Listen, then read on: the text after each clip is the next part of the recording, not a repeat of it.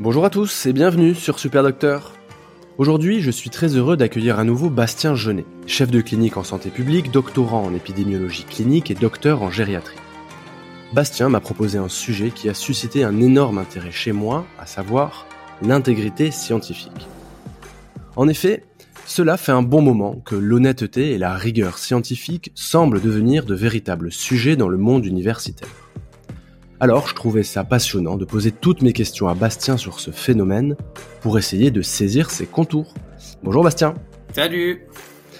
Bastien, pourquoi faire un tel épisode sur l'intégrité scientifique?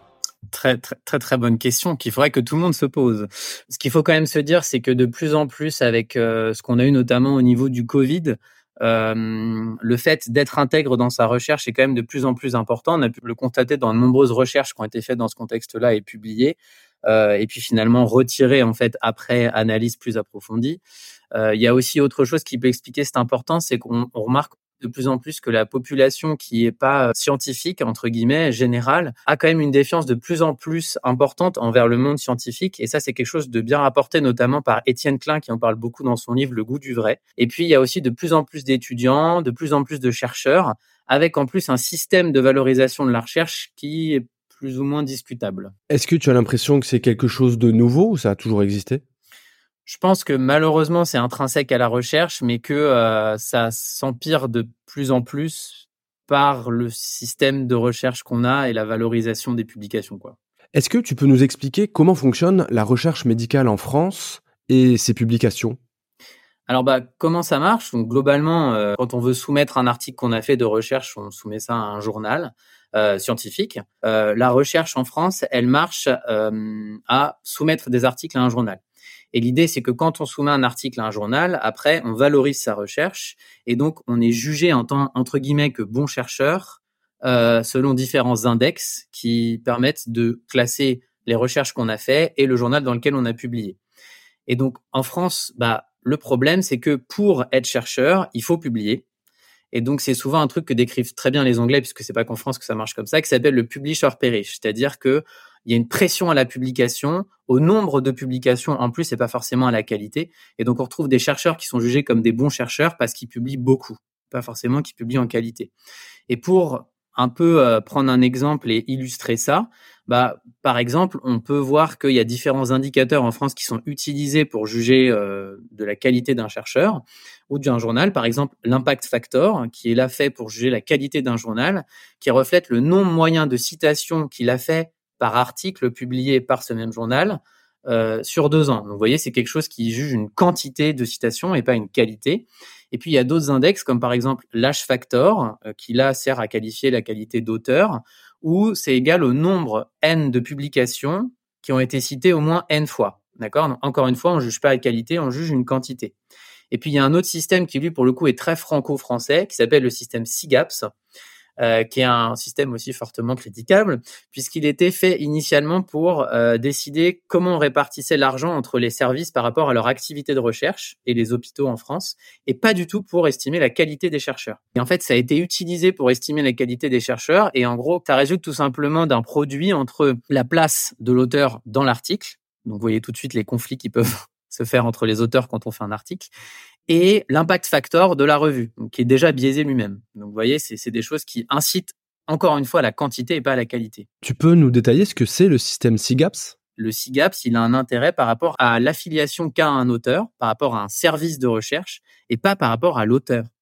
Vous voyez, par exemple, quand il y a un article, il y a un petit 1, un petit 2 avec écrit travail ici, bah ça, c'est mis parce que ça rapporte de l'argent à l'hôpital qui est cité. Maintenant, c'est même un critère dans certaines facs pour être PUPH ou être MCUPH. Est-ce que tu peux m'expliquer comment en pratique on peut tricher dans la recherche?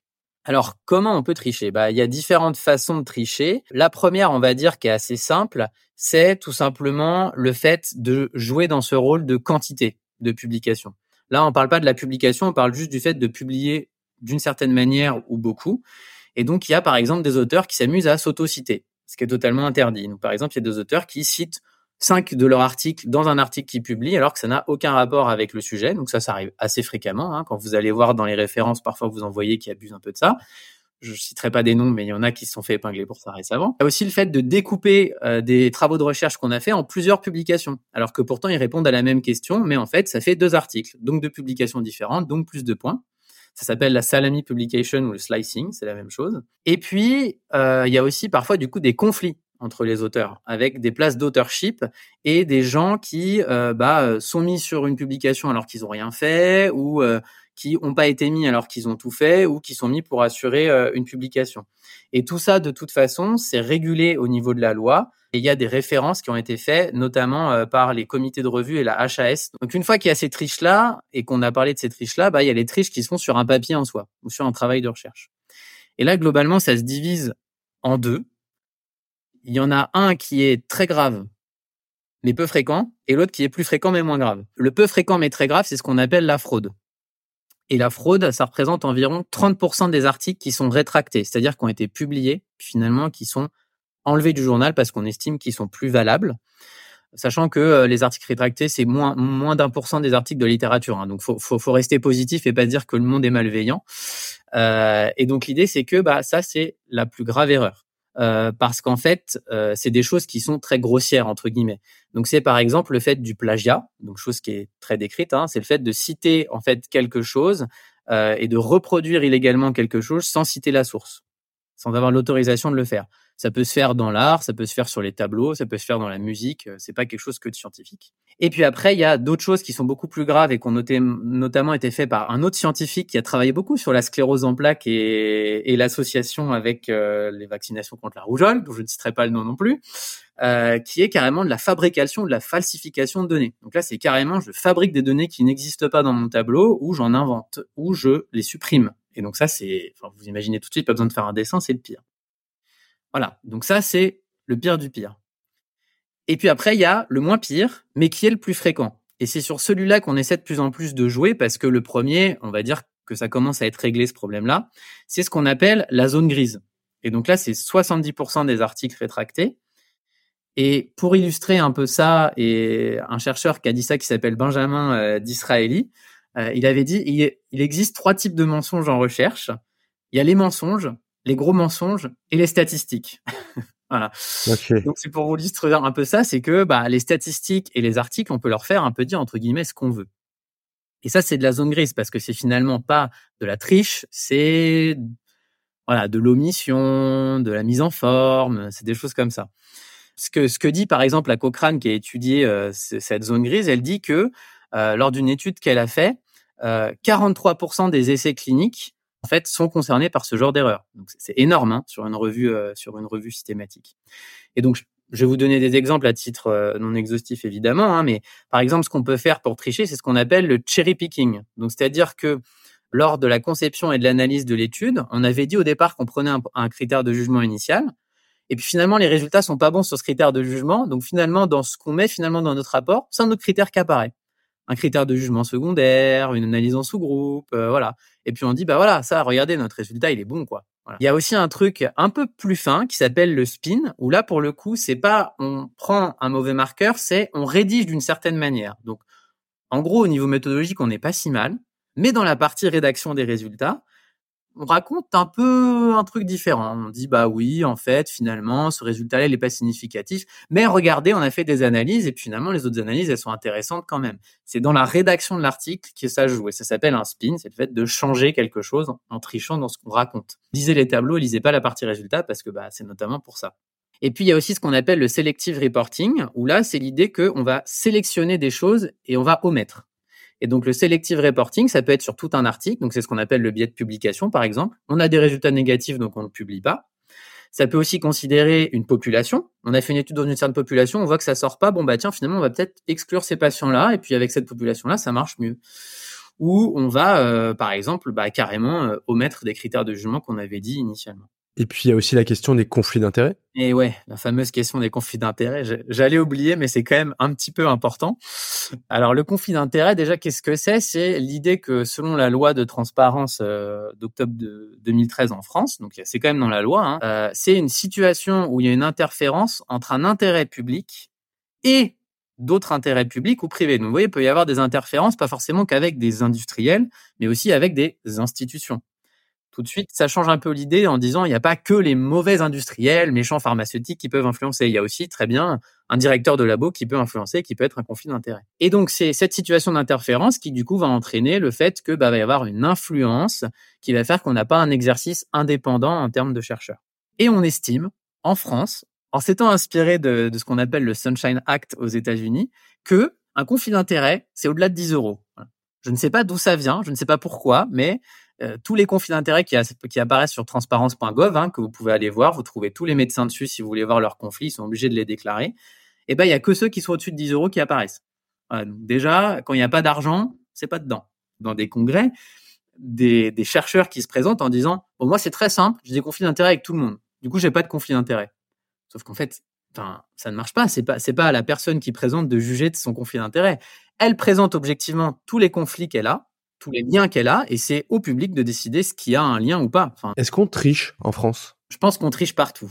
Je pense que la majorité des articles publiés et de la recherche qui est faite n'est pas de la triche, parce qu'il faut quand même être euh, optimiste, et que en plus en France, on a un très très très très gros euh, moteur là depuis quelques années dans toutes les facs et dans tous les chercheurs, en particulier les thésards, euh, de faire attention à ça c'est quelque chose.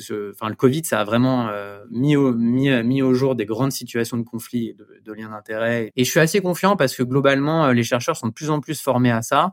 Une organisation qui se fait autour de ça, des référents dans chaque fac, euh, etc. Donc il y a des solutions et envies de mieux faire. Alors, au vu de tout ce que tu nous as décrit euh, concernant les triches, les erreurs méthodologiques, les fraudes, les conflits d'intérêts, est-ce que tu peux nous dire comment est-ce qu'on peut contrôler l'intégrité des chercheurs? Eh ben, on peut la faire de plusieurs manières. Euh, elle se fait un peu en fonction des endroits où le chercheur a une, responsabilité. C'est-à-dire que le chercheur a une responsabilité du début jusqu'à la fin du travail de recherche, qui est de la collection de données et de, du plan d'analyse initial à la publication des résultats. Et en fait, sur chaque étape, on peut essayer de, de, verrouiller les choses, par exemple par des pairs, comme on fait euh, quand on fait des tests de sciences, mais aussi par d'autres solutions. Alors, L'idéal, c'est de former tous les chercheurs à l'intégrité scientifique, hein, ce qui est obligatoire maintenant. Nous, en thèse de sciences, par exemple, à Sorbonne, on est obligé d'avoir une formation d'intégrité scientifique pour être thésé. Hein. Une des solutions aussi, quand on rédige son protocole, bah, c'est de s'approcher de méthodologistes ou de gens qui sont des vrais méthodologistes de métier et qui vont permettre d'aider sur la conception de l'étude. Euh, c'est aussi une fois qu'on a fait son protocole de le publier. Donc, il y a Clinical Trial qui existe pour les essais interventionnels, mais il y a aussi de plus en plus de journaux scientifiques comme le BMJ, le BMC qui publient des articles qui sont des protocoles. Donc, ça se fait de plus en plus parce que quand on a publié son protocole, on est obligé de le citer finalement dans la publique qu'on va faire une fois qu'on a fini son étude. Et bah, c'est simple. S'il y a dissociation entre ce qu'on avait dit qu'on allait faire et ce qu'on a fait, euh, bah là, on peut rien cacher, quoi. Et puis, il y a échanger avec d'autres chercheurs, c'est très important aussi. Après, il y a aussi une autre piste qui est intéressante, c'est comment on note les chercheurs. Ça, c'est autre chose, parce qu'il faut aussi essayer de sortir de ce système de publish-or-perish. Et donc, il y a de plus en plus de, réflexions qui sont faites sur comment on note, et notamment en France, où bah, il y a des collèges d'universitaires qui décident de ne plus juger sur les SIGAPS et qui disent, bah, certes, la fac décide comme ça, mais nous, on décide à, on regarde ton papier et on en parle à l'oral devant ton oral. Et puis il y a aussi une autre, euh, une autre et dernière magnifique option qui est pour moi aussi très importante, ce qui s'appelle l'open science, où on va donner euh, le plus de, de données qu'on fait et d'analyses qu'on fait de manière publique. Et on va impliquer les gens qui sont pas forcément spécialistes dans notre travail. Très bien. Euh, je pense qu'il va falloir qu'on fouille ce sujet sur un prochain épisode alors. Ouais, ah bah oui, carrément. Avec plaisir. Est-ce que tu veux rajouter quelque chose sur cet épisode, Bastien? Il y a des très belles références. N'hésitez pas à voir ça euh, sur notamment Hervé Maisonneuve. C'est vraiment un blog que je vous conseille, euh, très intéressant sur l'intégrité scientifique si vous voulez vous régaler, euh, qui est très très qualitatif. Est-ce que tu veux prendre quelques secondes pour nous dire où est-ce qu'on peut te retrouver, où est-ce qu'on peut voir ton travail? Je suis sur Instagram, j'ai un compte qui s'appelle Critique ton article avec des tirets du bas du 8 entre critique, ton et article. Donc c'est majoritairement sur ça que j'essaie de communiquer un peu. Et là-dessus, bah, il y a un peu de tout. Il y a des vidéos sur la gériatrie, il y a des vidéos sur la méthodologie, sur la LCA, sur l'intégrité euh, scientifique aussi. Euh, et puis il y a des référentiels aussi que je propose sur la LCA et sur comment faire sa thèse aussi quand on est interne. Donc n'hésitez pas. Je recommande à tous nos précieux auditeurs d'aller voir euh, ton travail qui est vraiment de très très grande qualité. Merci beaucoup Bastien. Beaucoup, merci à toi. Salut. J'espère que cet épisode t'a plu. Si c'est le cas, pense à t'abonner pour ne rater aucun épisode. Si tu veux me laisser une note de 5 étoiles sur ton application, ça m'aiderait aussi beaucoup. Tu peux également rejoindre la newsletter afin de recevoir une fois par mois un mail dans lequel je te transmets plein de contenu pour la médecine générale. Enfin, tu peux participer financièrement sur la cagnotte Tipeee. Toutes les ressources sont dans les notes de cet épisode. À bientôt!